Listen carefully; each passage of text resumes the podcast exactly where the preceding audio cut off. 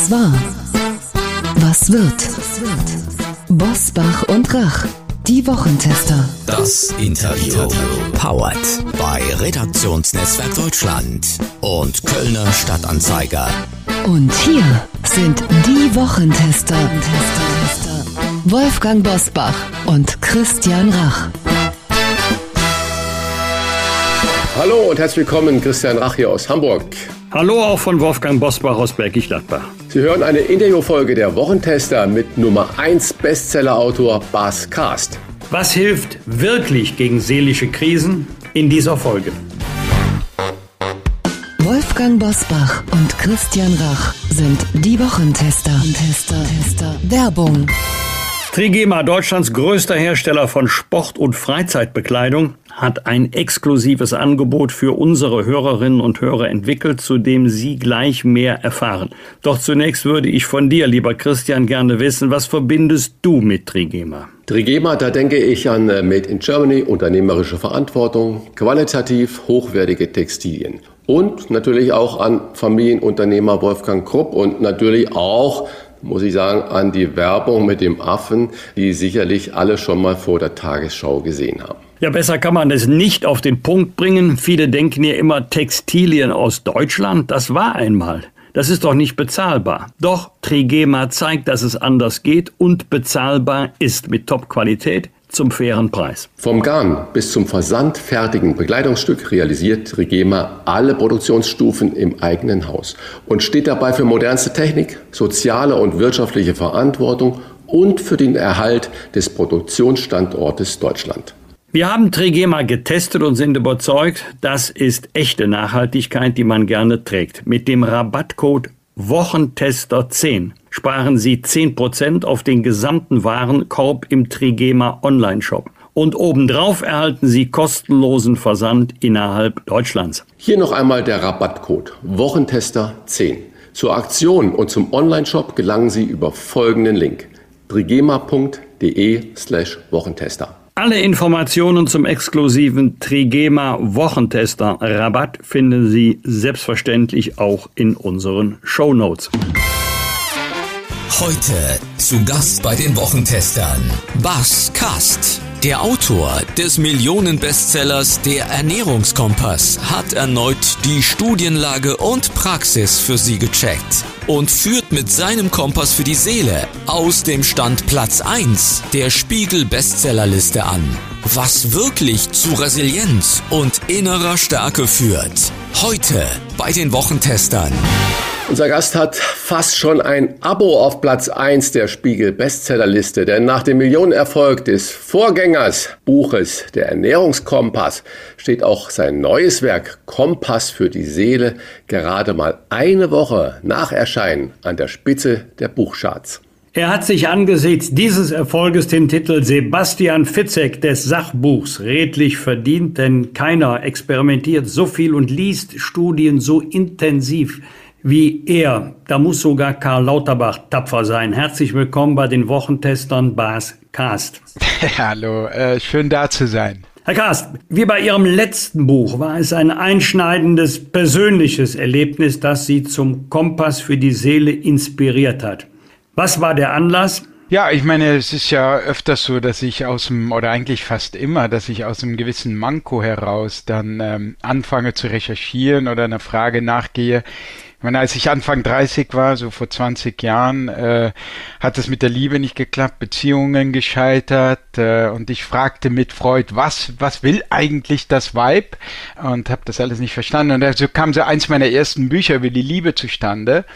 Und äh, diesmal war es eigentlich so ein hartnäckiges Stimmungstief, das äh, besonders sonderbar war, weil, äh, weil ich gerade den Erfolg mit dem Ernährungskompass feierte und äh, ja, also es war, es war sehr unangenehm und äh, ja auch wirklich eigentümlich, weil ähm, ich fragte mich, wieso kann ich das nicht mehr genießen, diese Situation? Und dann äh, ja, bin ich der Sache systematisch nachgegangen, dann wirklich mit Fragen wie, was entsteht beim, bei einem Stimmungstief im Kopf und vor allem dann auch, was kann man selbst so dagegen tun? Dass Sie also ein persönliches Buch geschrieben haben, wie Kompass für die Seele, muss ich natürlich auch gleich mal persönlich äh, nachfragen. Eine Depression wurde bei Ihnen ja nie diagnostiziert, aber Sie sagen, es fühlte sich so an. Warum sind Sie denn nicht zum Psychiater gegangen? ja, ich bin so ein bisschen eine Do-it-yourself-Person. Ähm, aber ich meine, ich kenne in meinem Bekanntenkreis schon auch Leute mit einer klinisch diagnostizierten Depression. Und zumindest die Fälle, die ich kenne, sind schon äh, eine Ecke, eine Ecke härter und auch tiefgreifender, so was die, was die Beeinträchtigung im Alltag betrifft. Also wirklich morgens nicht aus dem Bett kommen und abends, äh, nachts nicht einschlafen können und wirklich ein eine so massiver Energieverlust, dass es schwer ist, überhaupt noch zu arbeiten und solche Sachen. Ne? Und ähm, ja, bei mir war das eher so ein, so ein zwar ein recht nachhaltiges Stimmungstief, aber eher so Energielosigkeit, Lustlosigkeit, so ah, schon wieder ein Tag und so weiter, so dass ich irgendwie das Gefühl hatte, ich brauche da jetzt nicht unbedingt gleich professionelle Hilfe, Wozu ich schon Leuten raten würde, wenn sie, wenn sie so etwas bei sich selbst über längere Zeit feststellen. Aber ich bin dann so ein bisschen auch der Typ, der dann sagt, was kann ich, erst mal gucken, was kann ich selber tun? Und was weißt du die Forschung? Ich gucke mir gerne direkt die Forschung an und gucke mir gerne Studien an, äh, die, die wirklich empirisch zeigen, okay, das sind Sachen, die helfen äh, und verfolge das dann gerne selber ja, so als eigenes Versuchskaninchen, um zu gucken, wirkt das, was da in der Forschung diskutiert wird. Jetzt gehen wir mal davon aus, dass es ähm, verschiedene Möglichkeiten gibt, gegen ein Stimmungstief anzukämpfen. Was haben Sie denn für sich selber als richtig entdeckt? Ja, gibt es ja unheimlich viele, zum Glück gibt es äh, ganz viele unterschiedliche Strategien. Das ist ja immer der ganze körperliche Bereich, nicht? Also angefangen mit Ernährung, lag natürlich sehr nahe für mich jetzt in der Ernährung mich umzugucken und schon da gibt es also wirklich erstaunliche Ergebnisse, also wirklich Experimente, die zeigen, da hat man äh, eine australische Forscherin hat zum Beispiel eine Gruppe von wirklich äh, klinisch depressiven Patienten auf die Mittelmeerkost gesetzt und äh, nach drei Monaten äh, hatten sich bei einem Drittel der Patienten die Symptome so weit zurückgebildet, dass von der Depression kaum noch die, die Rede sein kann. Also angefangen mit Ernährung, dann Sachen, wo viele auch schon wissen, dass das äh, vermutlich eine positive Wirkung haben könnte, wie zum Beispiel Bewegung oder Schlaf. Andere Dinge, die dann mehr so in den psychologischen Bereich gehen, wie Meditation, wo ich, ich habe auch, auch viel meditiert, einen Meditationsintensivkurs gemacht und mit Apps meditiert, bis hin wirklich dann zum Einsatz von, was ja eher ein drastisches Mittel ist oder auch, auch riskanteres Mittel ist, den Einsatz von bewusstseinsverändernden Substanzen. Erklären Sie das bitte doch nochmal genau. Sie sagen Ernährung, Bewegung, Meditation, das kann ja viele nachvollziehen, wenn Sie aber sprechen von bewusstseinsverändernde Substanzen. Dann sage ich mal, das sind so, so was ähnliches wie Halluzinogene. Was meinen Sie damit? Und wenn Sie das benutzt haben, wie groß war denn der Erfolg?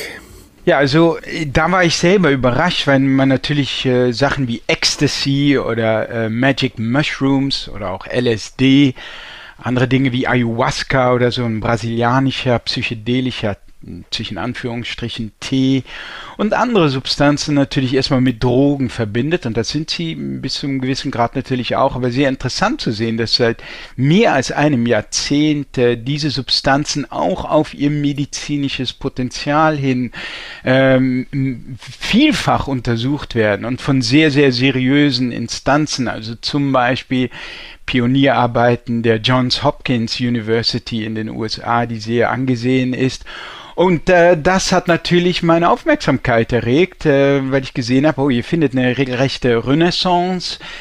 Ja auch kleine Revolution in der Psychotherapie statt, ähm, wo man wirklich sieht, also dass ja einige dieser Substanzen, also jetzt mal zum Beispiel MDMA, also Ecstasy, ähm, kurz vor der Zulassung steht in den USA als begleitende Medizin bei der Behandlung posttraumatischer Stressbelastungen. Und ja, das wollte ich natürlich auch selber an meinem eigenen äh, Leib ausprobieren, um diese ja, Wirkung mal zu erfahren. Und äh, ich, ich, kann Ihnen sagen, also das war sagenhaft und äh, es war gehört zu den ähm, spirituellsten, bedeutsamsten Erlebnissen und, und auch nachhaltig transformierendsten Erlebnissen äh, meines gesamten Lebens. Psychedelische Drogen sind im Persönlichkeitscoaching im Trend. Doch in Deutschland sind sie bislang nicht legal zu erwerben.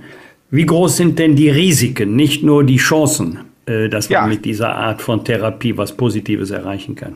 Ja, also eins vielleicht anmerken, die sind in der Tat weitgehend illegal, aber Psilocybin zum Beispiel, also diese Substanz, die Magic Mushrooms so magisch macht, ist in den Niederlanden legal in Form von sogenannten Trüffeln.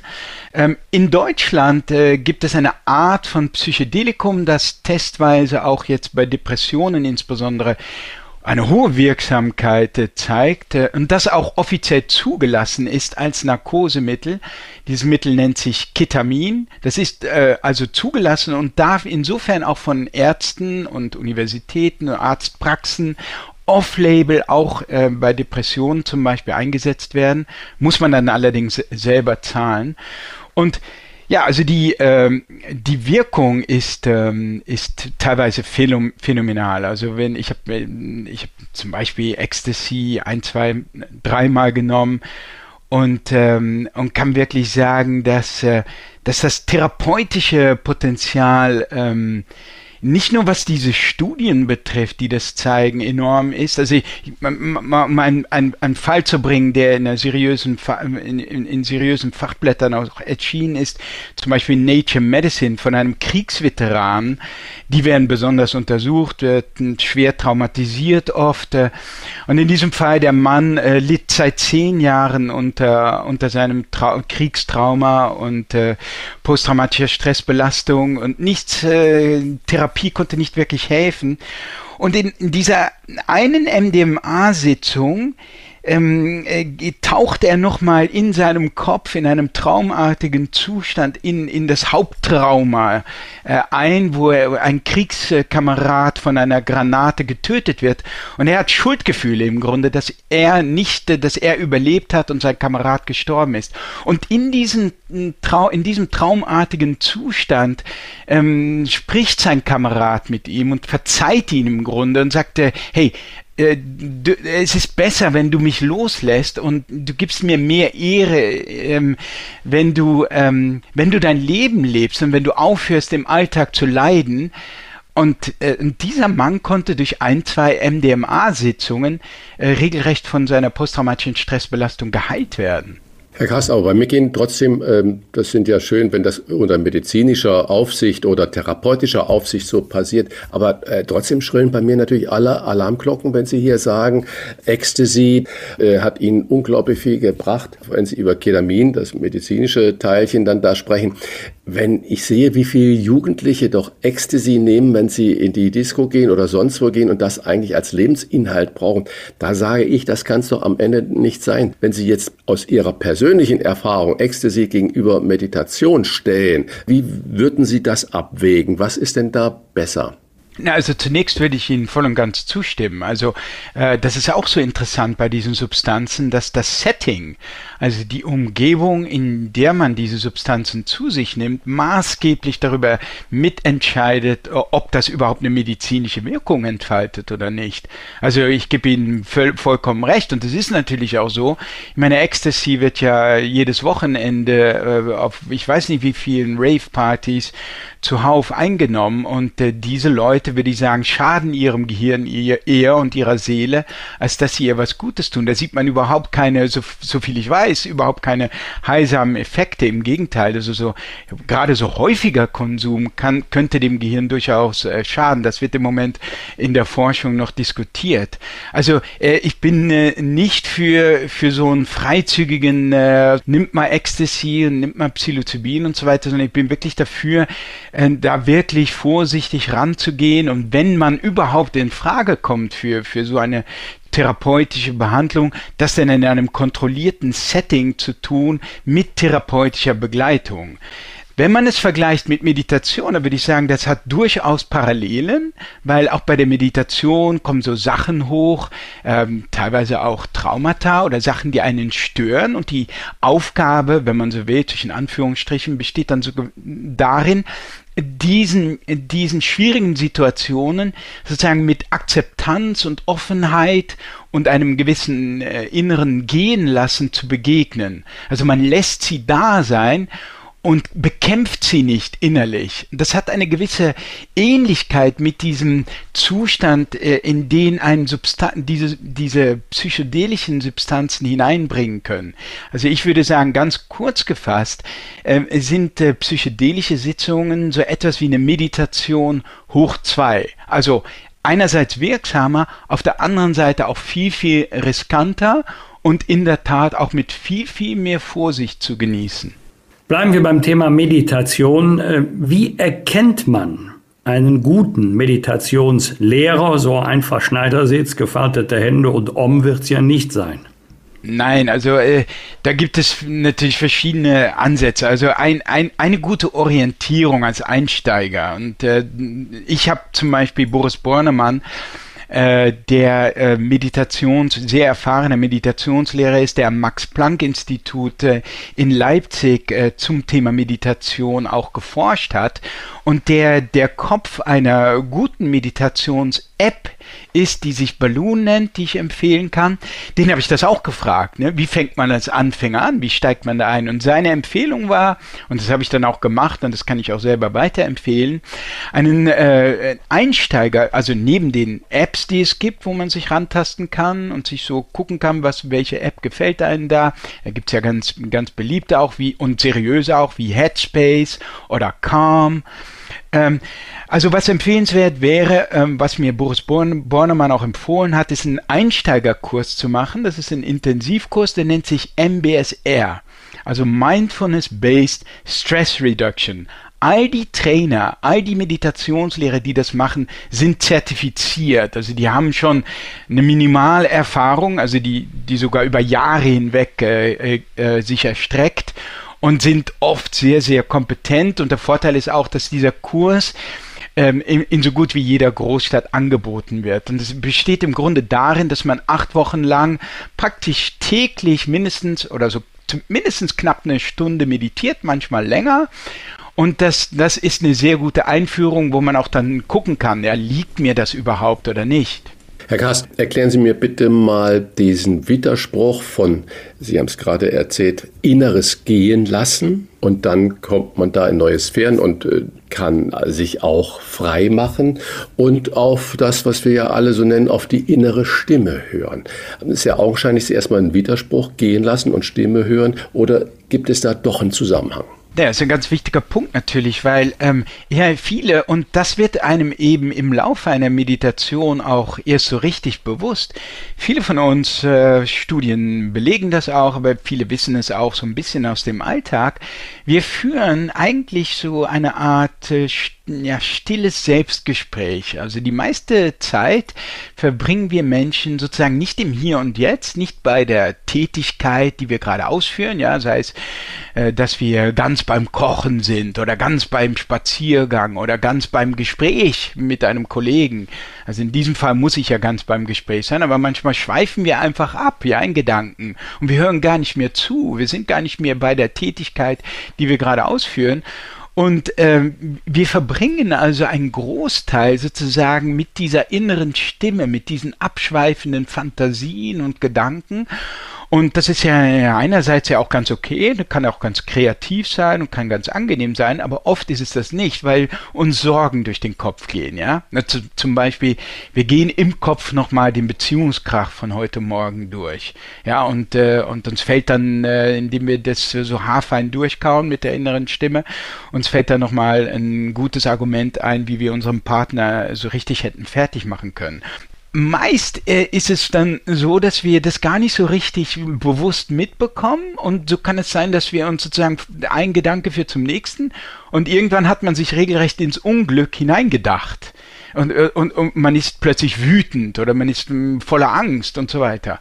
So, und die, die, das Tolle das Heilsame an der Meditation, an der Achtsamkeitsmeditation, besteht darin, dass sie einen diesen Vorgang bewusst macht, dass man anfängt, die Gedanken bewusst zu beobachten und diesen inneren Kampf auch, den man oft führt äh, mit den eigenen Gedanken. Also wenn zum Beispiel eine Sorge auftaucht oder ein angstvoller Gedanke, dass man an, anfängt, ich will den gar nicht haben, diesen Gedanken, dass man anfängt, sozusagen einen Schritt zurück zu machen und die anfängt, die Gedanken so, so wie Wolken im Himmel zu beobachten und an sich vorbeiziehen zu lassen. Also man, die Übung besteht im Grunde darin, die, die Gedanken da sein zu lassen, zu akzeptieren, sie nicht festzuhalten, sie nicht zu verfolgen, sie nicht zu bekämpfen. Und damit durchbricht man so diese übliche Verschmelzung mit den Gedanken. Man, normalerweise sind wir unsere Gedanken. Ja? Und wenn wir einen angstvollen Gedanken hegen, dann sind wir diese Angst. Und die Meditation ist eben so heilsam, dass sie einen eben nach und nach so erlaubt, diesen Schritt zurückzumachen und sich der eigenen Gedanken bewusst zu werden, sie zu beobachten aus der Distanz ja, und diese Verschmelzung zu durchbrechen und, und, und die Gedanken gehen zu lassen. Und äh, das klingt irgendwie ganz einfach, hat aber so auf, äh, auf lange Sicht einen echt heilsamen Effekt, den man auch wiederum sogar bis ins Gehirn nachvollziehen kann. Welchen Rat haben Sie denn, um in der Dauerkrise aus Krieg, Inflation und halbwegs überstandener Pandemie nicht selig abzurutschen? Oder die Frage etwas erweitert, ist es nicht schwierig, einen Rat zu geben, der dann für alle Betroffenen gleichermaßen Wirkung entfalten kann? Naja, doch, natürlich. Es ist ja der Grund dafür und äh, deshalb bin ich auch ganz dankbar, dass es so viele unterschiedliche Strategien gibt, nicht körperliche und, äh, und eher psychologisch orientiert. Also ich vergleiche das Ganze mit so einem Werkzeugkasten mit verschiedenen Schlüsseln und dann kann man äh, bei Bedarf hergehen und sich den Schlüssel raussuchen, der zu der eigenen Situation und auch so ein bisschen zu den eigenen Vorlieben passt, nicht? Und zum Glück gibt es halt eine wirklich eine Vielfalt von Strategien, die man verfolgen kann ja, um so ein bisschen die eigene Stressresilienz zu erhöhen, die Stimmung zu heben. Also das ist angefangen, wie gesagt, mit einer Runde Sport, am besten morgens im Licht, weil das Licht zum Beispiel auch dabei hilft, die Stimmung zu heben und auch so ein Zeitgeber ist, der dann abends dabei hilft, besser einzuschlafen. Aber das können auch so Sachen sein wie eine kalte Dusche, ein Saunagang, als wirklich äh, Stresssituation für den Körper, weil es normalerweise ja so ist, dass wir modernen Stadtneurotiker, insbesondere unsere Psyche unter Dauerstress äh, setzen, ja, durch Reizüberflutung, durch eine To-Do-Liste, die nie abgearbeitet wird gerade mit Blick auf unsere Entwicklungsgeschichte, auf die ganzen Millionen von Jahren, in denen unser Geist und unser Gehirn und unser Körper sich geformt haben, ist das eine total unnatürliche Situation. Also wir leben in unseren dunklen Büros, wir spüren nie Hunger, wir sind nie der Wildnis, nie der Kälte, nie irgendeiner Hitze ausgesetzt und so weiter. Und wie sich zeigt, bringt uns das aus dem inneren Gleichgewicht heraus. Also ich kann nur empfehlen, einfach ähm, manchmal den inneren Schweinehund zu überwinden und diese archaischen Elemente in den Alltag zu integrieren. Ja, also zum Beispiel mal einmal am Tag zum Beispiel Hunger zu spüren oder mal eine kalte Dusche zu nehmen oder mal ein heißes Bad. In diesem Fall bevorzugt kurz vor dem Einschlafen, weil ein heißes Bad nachweisbar auch beim Einschlafen und dem Durchschlafen hilft. Also wirklich eine ganze Palette von Sachen zum Glück, so dass man sich da so ein bisschen rauspicken kann, was so ein bisschen zu einem selber passt. Herr Gass, Sie haben gerade von einem Werkzeugkasten äh, gesprochen, der Ihnen hilft, der Menschen helfen kann, verschiedene äh, Dinge dann zu meistern. Und vorhin haben Sie gesagt, äh, Beziehungskrach am Morgen, äh, nochmal gucken, wie kann man das machen.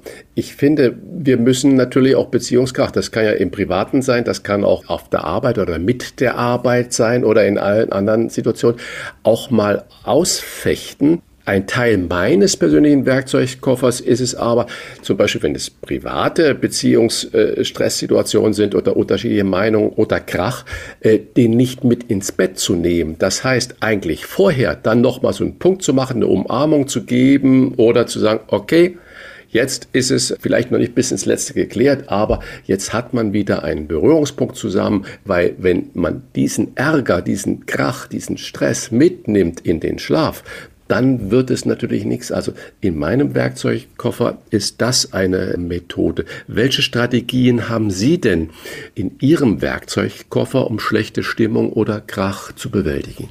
natürlich, äh, da, da würde ich auch voll zustimmen. Es geht nicht darum, und äh, sowieso ist das sehr unrealistisch, allen negativen Gefühlen aus dem Weg zu gehen. Also darum kann es ja wohl nicht gehen. Es kann nicht darum gehen, jeden Krach zu vermeiden. Nur ähm, sozusagen, in, in, ich meine, Krach ist ja meist auch nicht sehr produktiv, wenn du von Wut völlig übermannt wirst. Oder äh, ein bisschen Sorge kann ja sehr produktiv sein, wenn man ja dann darüber nachdenkt, anfängt auch darüber zu grübeln, wie kann ich meine Probleme lösen, ja, wie kann ich die in den Griff bekommen.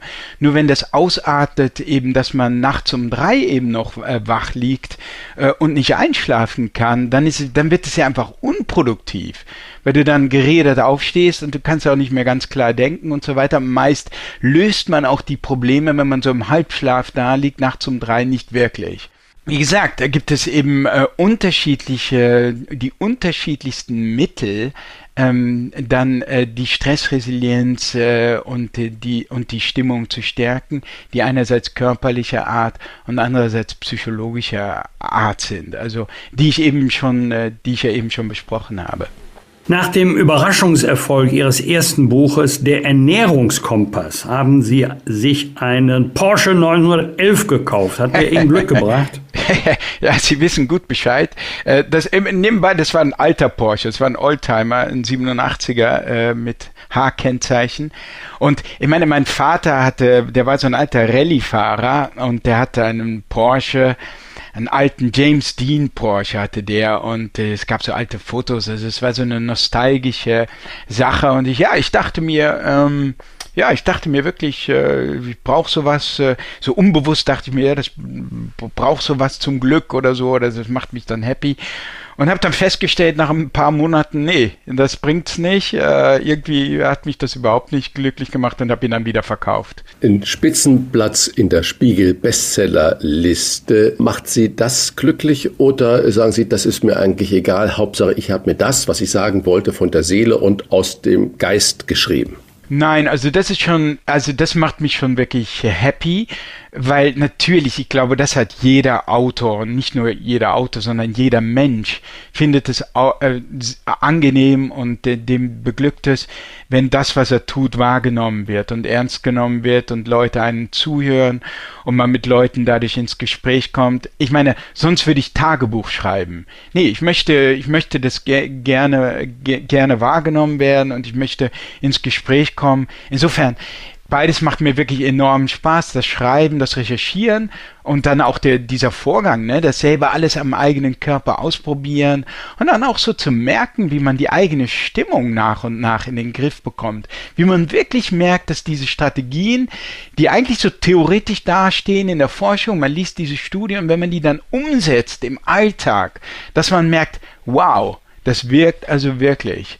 Und dann zu sehen, dass Leute das wahrnehmen und dass dann auch Leute mir E-Mails schreiben oder anders Botschaften zukommen lassen und sagen, hey, bei mir wirkt das auch, nee, das ist insgesamt total schön. Herr Gras, äh, wir können das ja voll verstehen, dass man sich auch für einen Erfolg, hinter dem ja auch viel Arbeit steckt, auch viel Herzblut, dass man sich auch gerne selber belohnen möchte. Was machen Sie denn diesmal so als Kontrastprogramm Fiat Panda oder ein Smart kaufen? Also ich habe tatsächlich äh, den Porsche ohnehin schon durch einen Elektrosmart eingetauscht.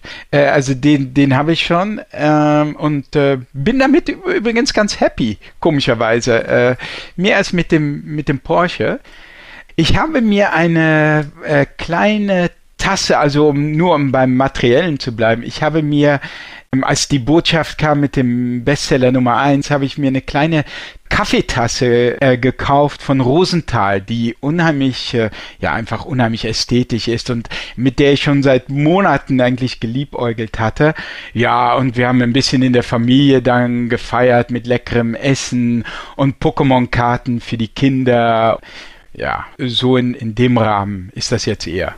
Damit sie noch viele weitere Rosenthal-Tassen-Sammlerstücke, hat meine Oma früher dazu gesagt, kaufen können, drücken wir Ihnen natürlich die Daumen, dass Sie weiterhin Platz 1 in der Spiegel-Bestsellerliste sind. Vielen Dank für das Gespräch. Liebe Hörerinnen und Hörer, Sie entscheiden ganz aktiv und selber darüber, welches nächste Auto Sie sich kaufen. Noch sind wir nicht so weit, dass der Staat das vorschreibt und möglicherweise auch zu welchem Buch Sie greifen. Vielleicht zu dem aktuellen Buch von Bas Cast. Mit dem Kauf von Kompass für die Seele leisten Sie dann Ihren Beitrag und haben gleichzeitig einen wichtigen Ratgeber an der Hand, der Ihnen auch selbst durch Lebenskrisen helfen kann. Wir bedanken uns für das Gespräch. Bascast. Danke. Bosbach und Rach. Im Internet diewochentester.de. Das waren die Wochentester, das Interview mit Unterstützung vom Kölner Stadtanzeiger und dem Redaktionsnetzwerk Deutschland. Wenn Sie Kritik, Lob oder einfach nur eine Anregung für unseren Podcast haben, schreiben Sie uns auf unserer Internet- und auf unserer Facebook-Seite.